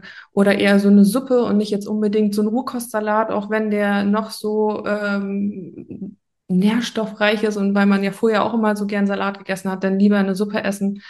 Ähm, alles, was so ein bisschen den Magen, Magen wärmt, wird in der Regel ein bisschen besser ähm, vom Körper angenommen und wird nicht sofort wieder losgelassen.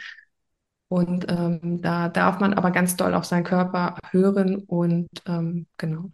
Ja, das ist schon mal ein sehr, sehr wertvoller Tipp. Dankeschön dafür. Ähm, das ist ja auch irgendwie auch ganz logisch. Ne? Warmes Essen ist für den Magen per se schon mal leichter, weil er es nicht erwärmen mhm. muss. Heißt, der Magen muss nicht so viel Energie reinstecken. Und ähm, ja, das ist auf jeden Fall nochmal schon eine schöne Sache, dass man es dann einfach mal damit probiert. Ähm, auch wenn dann vielleicht Sommer ist oder so, dass man sagt, komm, ich probiere es mal mit einem warmen Süppchen, auch wenn mir eigentlich jetzt, wenn ich erstmal nicht auf die Idee kommen würde, mhm. aber wenn alles andere nicht runtergeht und ja, äh, manche Kinder sind halt einfach oder manche Babys Team Toast, wie du schon sagst, so ist das manchmal.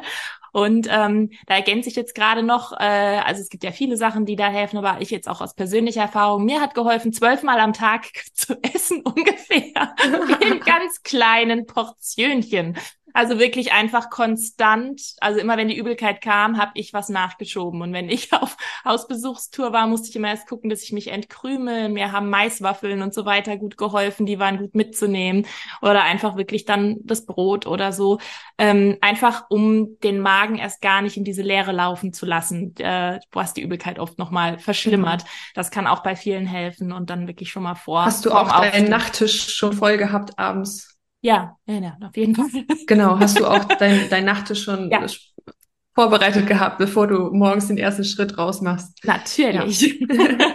und so ein Baby-Beistellbettchen, das dann irgendwann den Weg ins Schlafzimmer findet, wo noch kein Baby drin liegt, ähm, ja, eignet sich auch hervorragend als Ablage für Essen und das bleibt dann auch danach so, weil das Kind meistens ja eh auf einem drauf oder an einem dran schläft und das äh, kann man einfach so zum Essensbeistelltischchen quasi umfunktionieren schon in der Schwangerschaft. Aber das ist auch so ganz wichtig, dass man morgens, bevor man aufsteht, bevor der Kreislauf irgendwie großartig in Schwung kommt und der Magen erst irgendwie einfällt, oh ja, übrigens, mir, jetzt wird mir jetzt noch schlecht, dass man da einfach schon mal was reinmacht, wie jetzt zum Beispiel solche Maiswaffeln oder so, ähm, oder ein, ja, ein Brot ohne alles oder irgendwelche Kekse, äh, oder bei manchen hilft ja auch Ingwer, ne? Es gibt ja auch so mhm. Leute, denen hilft zum Beispiel kandierter Ingwer, das ähm, findet man auch im Drogeriemarkt, dass man das einfach schon mal zu sich nimmt und äh, ja, dass dann der Magen sagt, okay, dann kann ich jetzt langsam hochfahren und es ist schon so ein bisschen was drin, weil dieser Leerlauf einfach oftmals bei vielen es verschlimmert. Ja, aber das mit der warmen äh, Mahlzeit ist auf jeden Fall auch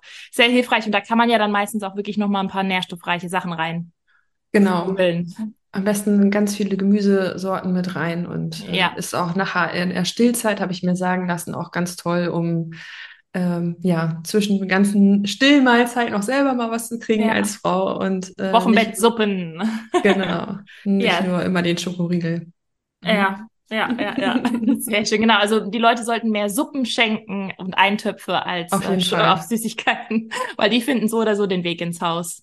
Vorgekochtes ist, ist, glaube ich, das beste Geschenk eigentlich, was du einer äh, Frau im Wochenbett schenken kannst. Das ist das ultimative Geschenk oder diese, diese ähm, Lieferdienste für, für Wöchn Wöchnerinnen, die auch wirklich so Eintöpfe und so. Und da gibt's ja auch ganz mhm. viel Veganes. Ähm, gibt's ja zwei, drei Anbieter in Deutschland.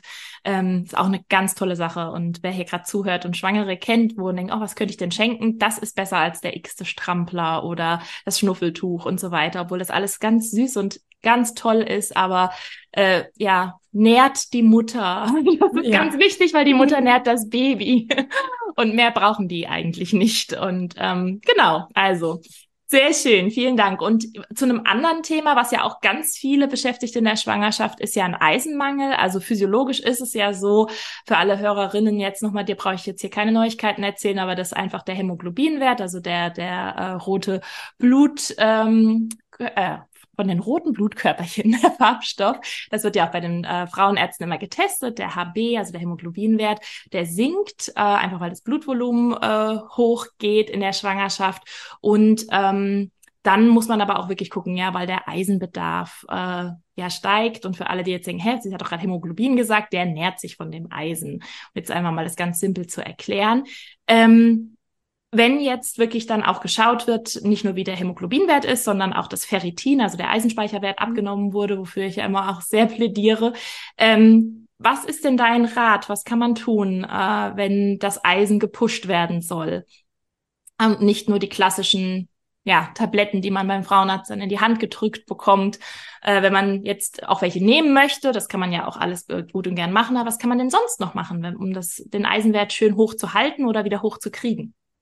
Ja, das ist äh, sehr, sehr schön, dass du fragst, weil das passt eigentlich genau richtig, weil ähm, ich habe selber gerade vor einer Woche einen nicht optimalen Eisenwert diagnostiziert bekommen. Mhm. Also auch nicht schwanger und auch Ernährungsveganer, äh, äh, Ernährungsberaterin kann es passieren. Ähm, wie sagen, es gibt auch immer so ein Sprichwort. Der Schuster der, trägt die schlechtesten Schuhe. Genau, ich bin der Schuster. Wenn ich mich immer an meinen ganzen Lebensrat, den ich als Hebamme verteile, halten würde, ich würde das beste Leben führen. ja, und entsprechend musste ich mich da auch einmal zurücknehmen und äh, habe deswegen so eine kleine Eisen-Challenge auch gerade bei Instagram laufen. Also wer da ähm, ja irgendwann mal. Ähm, Vielleicht speicherst du in einem Highlight, das wäre ja Ja, habe ich cool. tatsächlich. Also je nachdem, wie, wann die Podcast-Folge rauskommt, ist es wahrscheinlich schon vorbei. Also ich nehme äh, vier Wochen die Community mit und teile nämlich alle Tipps, die ich als Ernährungsberaterin habe zum Thema Eisenmangel. Äh, bekommt ihr da alles unter einem Highlight-Bubble ähm, ja, gespeichert. Wir zeichnen gerade im Juli auf für alle Hörerinnen ähm, und bis äh, die Podcast-Folge rauskommt, ist dein Eisenwert wieder super. Ja, auf jeden Fall. Aber ähm, um das einmal so ein bisschen zusammenzufassen, also der erste Weg sollte auf jeden Fall zum Arzt sein. Ähm, also der, da geht man ja normalerweise auch hin und erfährt durch ein, ja, hoffentlich durch den Ferritinwert, ähm, der gemessen wurde, ob der ähm, ein Eisenmangel wirklich vorliegt. Und wenn der diagnostiziert wurde, dann sollte tatsächlich zu Eisenpräparaten gegriffen werden in der Schwangerschaft. Bitte nicht äh, präventiv, weil man hört ja immer, Eisenmangel in der Schwangerschaft ist sehr häufig. Ja, ist es, aber bitte nicht vorsorglich Eisen nehmen, damit man gar nicht erst an einen Mangel kommt, weil Eisen auch ganz schnell toxisch wirken kann, sondern wirklich erst, wenn der Eisenmangel wirklich vorliegt. Und dann sich von dem Arzt wirklich äh, beraten lassen, äh, was da empfohlen wird, wie, je nachdem, wie stark der Mangel ist, orientiert sich auch so ein bisschen die Dosierhöhe. Es äh, gibt vereinzelt Ärzte, da sind aber eher so die Hausärzte das Problem, sage ich mal, nicht die Frauenärzte, dass sie auch selber so nicht die richtige Lösung haben und wenn es dann um äh, vegane Präparate geht, völlig überfordert sind ähm, da dann auch gerne wieder den Weg zur Ernährungsberaterin suchen ähm, des Vertrauens und dann auch auf jeden Fall zusätzlich zu den Präparaten die Ernährung halt optimieren. Und äh, da ist schon mal das erste Wissen, dass es nicht nur darum geht, eisenreicher zu essen, sondern dass es Substanzen gibt in der Nahrung, die auch die Eisenaufnahme hemmen können. Also wir können ganz viel eisenreiche Nahrung zu uns nehmen und wenn da aber parallel hemmende Stoffe gleichzeitig zugeführt würden, äh, werden, wird auch ganz viel wieder ausgeschieden. Und dieses Wissen darüber ist ähm, sehr wichtig, sich anzueignen. Das gleiche gilt aber auch. Es gibt fördernde Stoffe. Man hat bestimmt schon öfters mal gehört, irgendwas mit Vitamin C war da. Also das ist tatsächlich so. Also eisenreiche Lebensmittel mit Vitamin äh, C zu sich zu nehmen, also Vitamin C-haltige äh, Gemüsesorten wie Paprika und Brokkoli oder auch ein bisschen Zitronensaft oder was man da parat hat, ein bisschen Obst dazu, kann das Ganze schon ähm, fördernd, also bioverfügbarer machen, sagt man dazu. Also der Körper kann es einfach besser aufnehmen. Mhm, super. Hast du da ein, zwei praktische Alltagstipps? Also wenn man jetzt morgens in den Tag startet, womit oder oder mittags oder abends kannst du dir aussuchen, irgendwas ganz Praktisches mit an die Hand geben, was man gut essen kann, was man gut kombinieren kann und was man vielleicht weglassen sollte? Oder also, mit wie viel Abstand? Vieles, Ähm, eine Sache machen, glaube ich, schon ganz viele äh, Personen zum Frühstück schon richtig, in, da, da, man zu den klassischen Haferflocken greift, die sehr eisenreich sind und das irgendwas bestimmt mit Obst zusammen ist. Mhm. Und da hat man schon diese perfekte Kombi zwischen eisenreichen Haferflocken und Vitamin C reichen Beeren beispielsweise. Mhm. Ähm, was man dann nicht tun sollte, ist parallel noch einen Kaffee oder einen Tee dazu trinken, weil ja. die wiederum haben äh, sekundäre Pflanzenstoffe, Polyphenole heißen die mit drinne, ähm, die das Ganze wieder ein bisschen hemmen. Also mhm. da macht man dann das wieder kaputt, was man eigentlich intuitiv schon richtig gemacht hat. Wie viel Abstand müsste man da haben ungefähr? Am besten ist es tatsächlich eine Stunde vorm Essen oder zwei Stunden nach Essen zu warten. Also wirklich, ähm, das ist schon ist schon so, dass man schon planen muss. Also gerade wenn man so äh, öfters über den Tag verteilt isst, dann vielleicht lieber doch komplett auf den Kaffee verzichten oder also es betrifft auch koffeinfreien Kaffee. Also Kaffee in der Schwangerschaft ist sowieso ja problematisch. Also auch der koffeinfreie Kaffee ist davon betroffen, denn lieber morgens dann die Tasse genießen, die eine, und dann vielleicht äh, nicht noch eine zweite zu sich nehmen, wenn man denn öfters isst. Sonst hat man ja gar keine Chance, das da irgendwie zwischen einzubauen. Ja, oder halt einfach äh, in die Nähe des Kaffees die nicht so nährstoffreichen Sachen packen, oder wie man so, wie man sonst so den Schokoriegel. Zum Beispiel, also habe ich nur mal gehört, dass das Menschen so machen und kombinieren. Aber das geht ähm, natürlich auch. ja, bei vielen, also die jetzt, man ist ja auch zum Glück nicht, also die allermeisten äh, Frauen sind ja nicht die ganze Schwangerschaft von Schwangerschaftsübelkeit äh, geplagt und haben ja dann auch eher zum Ende hin eher das Thema, dass sie gar nicht mehr so viel essen können, weil das Baby einfach den meisten Platz im Bauch einnimmt und den Magen in die letzte Ecke drängt.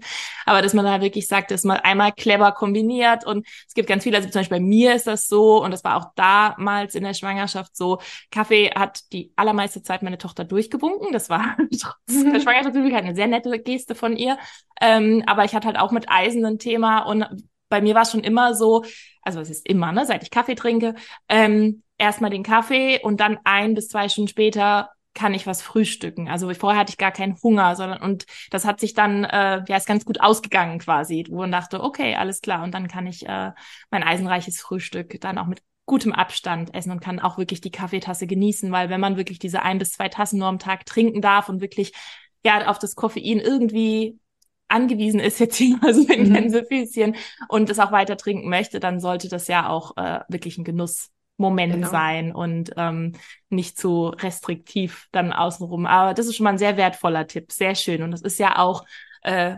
leicht umzusetzen äh, in den allermeisten Fällen. Sehr schön. Dankeschön, liebe Nora. Ähm, jetzt kommen wir auch tatsächlich langsam zum Ende. Wir haben jetzt schon so, so viel Wertvolles äh, von dir erfahren. Ähm, hast du noch einen generellen Tipp, was man veganen Schwangeren ja, mitgeben kann? Was äh, würdest du jetzt sagen? Oder was sagst du jetzt dazu? Ein, Ein Ernährungstipp, meinst du? Oh, mein Lebenstipp. Lasst euch nicht stressen von den ganzen kritischen Stimmen da draußen. Mhm. Weil es gibt so viele plötzlich Ernährungsexperten da draußen, das höre ich immer so oft. Also egal jetzt erstmal, wie man sich ernährt, jede Schwangere kennt das wahrscheinlich, dass Oma, Oma, Tante, Onkel, Nachbar. Jeder hat auf einmal äh, das große Wissen für sich gepachtet und ähm, da ist noch ganz viel ähm, ja, Unwissenheit drinne und man soll sich davon nicht verrückt machen lassen, sondern ähm, dann eher sich dem Fachpersonal wirklich anvertrauen. Ja, das ist ein sehr wertvoller Tipp, weil auch da, äh, auch aus persönlicher Erfahrung, ähm, es ist wirklich spannend, wie Menschen sich teilweise in das Leben auf einmal einmischen, obwohl mhm. man sie nicht gefragt hat und obwohl sie gar keine Ahnung haben. Und ähm, ich habe das sogar einmal erlebt bei einem äh, bei einem äh, großen Essen mit einem großen Buffet, wo wir eingeladen waren. Und ich war, glaube ich, weiß ich nicht, fünfter Monat schwanger und ähm, es ging gar nicht um vegane Ernährung, aber ich habe als ich was mir auf meinen Teller gemacht habe am Buffet, habe ich quer durch den Raum zugerufen bekommen von einer Person. Was? Die schwarzen gefärbten Oliven isst du in deiner Situation?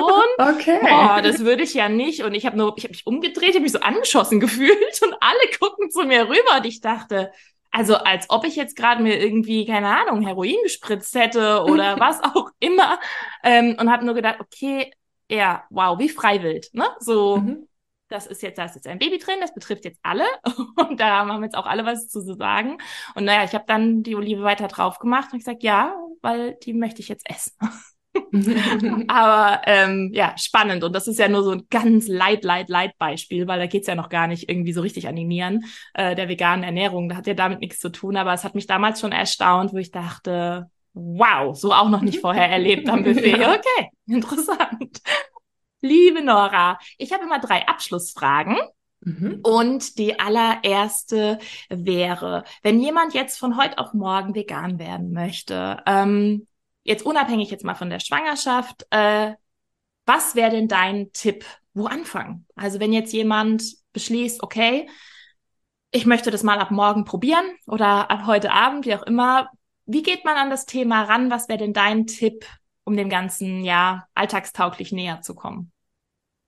Ja, dafür finde ich tatsächlich die Ersatzprodukte ähm, einfach tatsächlich total toll. Also man kann über die Zusammensetzung schimpfen mancher Produkte. Da gibt es aber auch schon sehr gute, aber darum, darum soll es erstmal nicht gehen. Ich finde es tatsächlich äh, für den Übergang und wenn das jemand wirklich macht, weil er sagt, er möchte einfach weniger Tierleid verursachen ähm, hat aber schon immer so gekocht und hat immer seine klassischen Rezepte. Und das merke ich halt auch in meiner, in meinem familiären Umfeld. Die haben ihre Rezepte, die sie immer schon so machen. Mhm. Und es ist für sie wesentlich einfacher, denn aus dem Rinderhack einfach ein veganes Hack zu nehmen. Und ähm, seien wir mal ehrlich, da machen die Gewürze den Geschmack, also schmeckst du es am Ende noch nicht mal den Unterschied. Ja. Und da würde ich tatsächlich sagen, da erstmal mit anfangen, ähm, vielleicht mal eine Mahlzeit, eine Lieblingsmahlzeit, die man hat, versuchen zu veganisieren mit diesen Ersatzprodukten und optimieren kann man dann immer noch. Aber sich erstmal keinen Stress zu machen, alles erstmal sofort perfekt machen zu müssen, weil das wird ja von uns Veganern auch mal verlangt, so die, du bist vegan, fliegst aber noch. Das ist ja auch so Auto fährt du auch. Meine Güte, ja. eine Heizung hast du.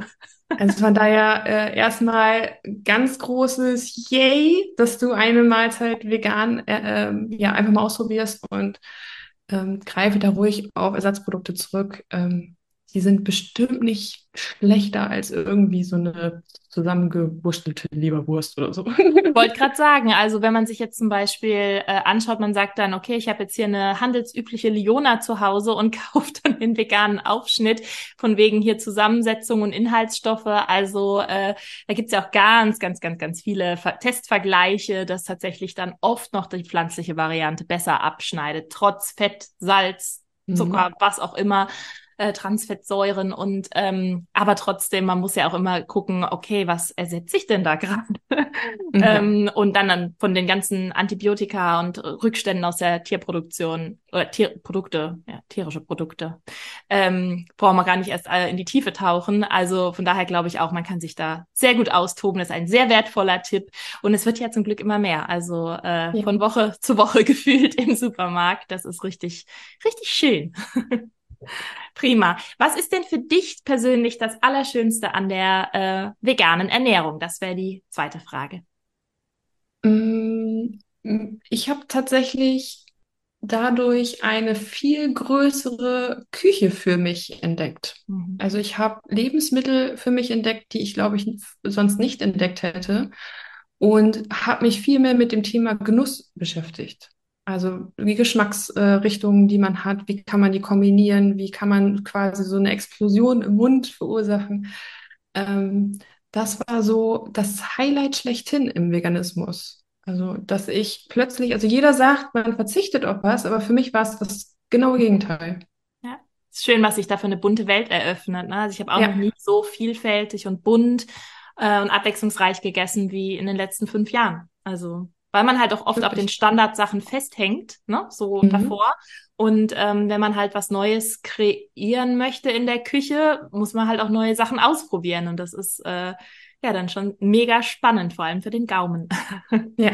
Ja, sehr schön. Und die äh, große Abschlussfrage. Ich gebe dir jetzt hier einmal durch die Kamera durch einen Zauberstab und du darfst ähm, irgendeine Sache auf der Welt verändern. Was veränderst du? Ganz frei von ja. allen Themen, die wir jetzt hatten. Was möchtest du gerne verändern? Mm, ich glaube, ich schließe dann an die vorletzte Frage an, die du mir eben gestellt hast. Und zwar würde ich mir wünschen, dass die Lebensmittelhersteller nicht mehr oder weniger auf ihre Marge achten würden, sondern mehr auf die Zusammensetzung. Weil ich finde, die mhm. Lebensmittelhersteller könnten noch deutlich mehr tun und stehen eigentlich auch in der Verantwortung, finde ich, ähm, pflanzliche Lebensmittel so herzustellen, dass sie nicht nur dem Original sehr ähnlich sind und dem mhm. Original sehr ähnlich schmecken, mhm. sondern auch von den Nährstoffen so sind wie das Original oder besser. Okay. Dass wir dahin kommen dass es überhaupt gar keinen Grund mehr gibt, nicht pflanzliche Lebensmittel zu essen. Das würde ich mir wünschen. Mega, bin voll dafür. Darf ich unterschreiben?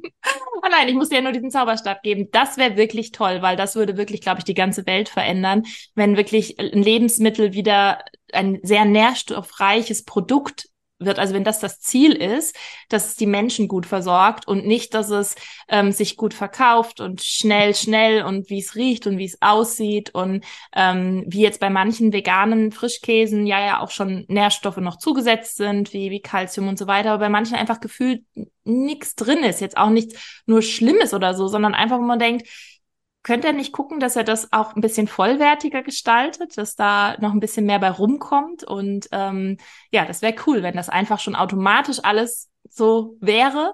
Dann bräuchten wir gar nicht mehr so viel arbeitslos. lesen. dann, ähm, ja, da müssen wir uns noch was anderes überlegen. Aber, aber das wäre es mir wert. ja, ja, ja, ich wäre auch dafür.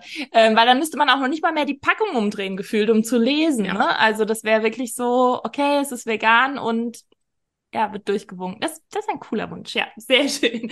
Ich danke dir, liebe Nora. Dankeschön für das viele Wissen, das du mit uns geteilt hast über vegane Schwangerschaft, dass du uns auch ein paar private Einblicke in deine Reise zum Veganismus gegeben hast. Und ja, Dankeschön heute hier für deine Zeit und äh, für dieses tolle, tolle Gespräch. Ich freue mich äh, auf das nächste Mal, dass wir miteinander sprechen oder uns sehen äh, an Nordsee oder in Rheinland-Pfalz oder irgendwo ganz anders. Und ähm, ja, also Vielen lieben Dank. Vielen, vielen Dank für die Einladung. Es hat mir sehr viel Spaß gemacht. Es war heute mein erstes Mal mit dir in, einer, in einem Podcast und äh, ich hoffe, man hat mir die Nervosität nicht so doll angemerkt. Alles Aber, super. Ähm, ich würde Podcast Premiere. Yay! Und ich würde mal, das, wenn ich mir das aussuchen könnte, das nächste Mal auch mit dir mein erstes Mal haben wollen. Ah, danke schön. Das freut mich sehr. Dann wünsche ich dir noch einen wunder wunderschönen Tag äh, mit Hund, Mann und äh, allen Tieren, die, die dir begegnen mögen draußen. Dankeschön. Und ähm, ja, dann bis bald. Mach's gut. Bis dann. So, das war das wunderschöne Gespräch mit der lieben Nora. Ich freue mich immer so sehr über den Austausch mit, mit ihr. Bin sehr, sehr froh, sie kennengelernt zu haben. Und ähm, ich kann sie euch wirklich ja nur von Herzen empfehlen.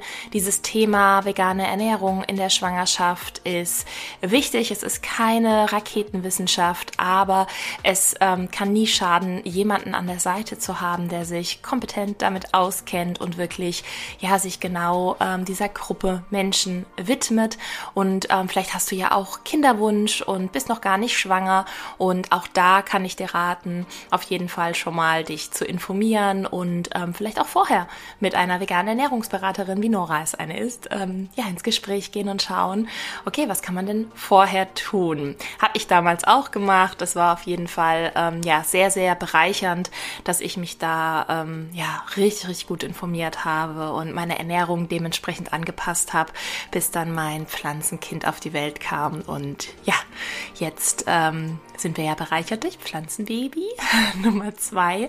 Und ähm, ja, es ist einfach so ein schönes Gefühl, schon so viel mehr zu wissen. Und auch in dieser Schwangerschaft, ähm, ja, hole ich mir Unterstützung bei ein paar Themen rein, ähm, dass da jemand von außen drauf schaut. Es ist ähm, ja einfach wichtig, da nochmal den Perspektivwechsel und den Abstand zu haben.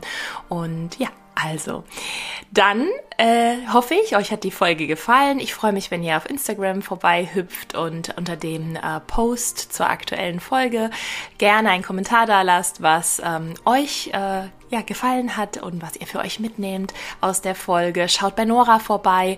Ich habe alles in den Show Notes verlinkt. Ihr findet sie auf Instagram auch unter Deine vegane Schwangerschaft.